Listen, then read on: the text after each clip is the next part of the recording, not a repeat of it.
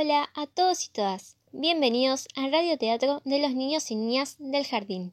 Un espacio donde todas las emociones comparten un mismo escenario y por el que los niños buscan que sigamos en contacto con los cuentos y los medios de comunicación de antes y pocos usados en la actualidad. En este caso, la radio.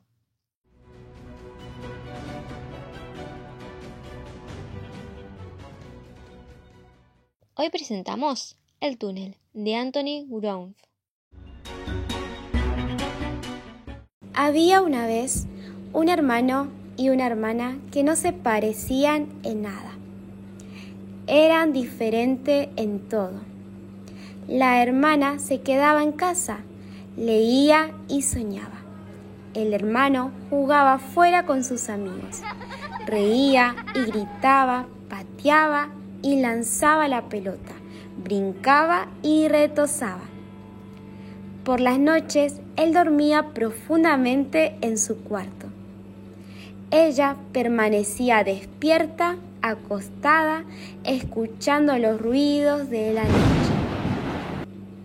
A veces él entraba a gatas al cuarto de ella para asustarla. Sabía que a su hermana le daba miedo la oscuridad.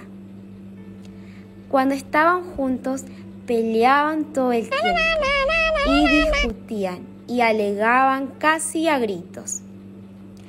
Una mañana, su mamá perdió la paciencia con ellos.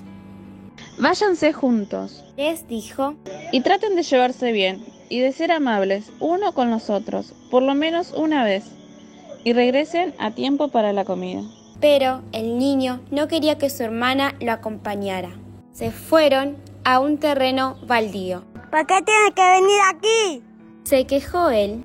No es mi culpa, dijo ella. Yo no quería venir en este terrible lugar. Me da miedo. Ah, era una bebita, dijo el hermano. ¿Dónde te da miedo? Él se fue a explorar. A la niña le daba miedo el túnel y decidió esperar hasta que su hermano saliera de nuevo. Esperó y esperó, pero él no salía y ella sentía ganas de llorar. Casi se le salían las lágrimas. ¿Qué podía hacer?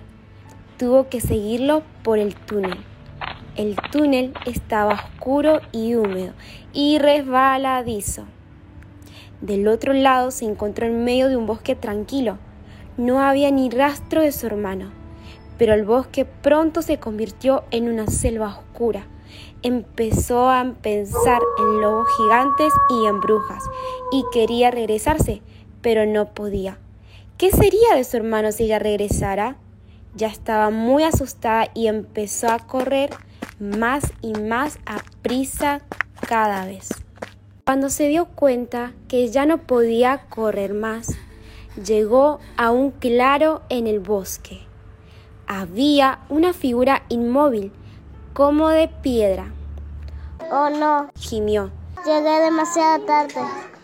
Abrazó la figura dura y fría y lloró. Poco a poco la figura empezó a cambiar de color y se hizo más suave y más tibia. Entonces lentamente empezó a moverse. Era su hermano. Rosa, yo sabía que venía. Le dijo. Corrieron de regreso. Atravesaron la selva y cruzaron el bosque. Entraron al túnel y salieron de él, juntos los dos. Cuando regresaron a su casa, su mamá estaba poniendo la mesa. Hola, les dijo. Los noto muy callados. ¿Está todo bien? Rosa le sonrió a su hermano y Juan le sonrió a ella también.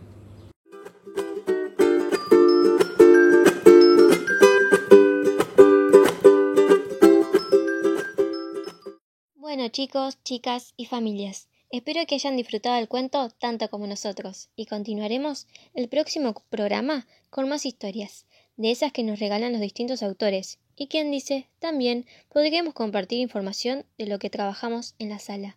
Así que me despido y muchísimas gracias a todos por escucharnos. Hasta la próxima.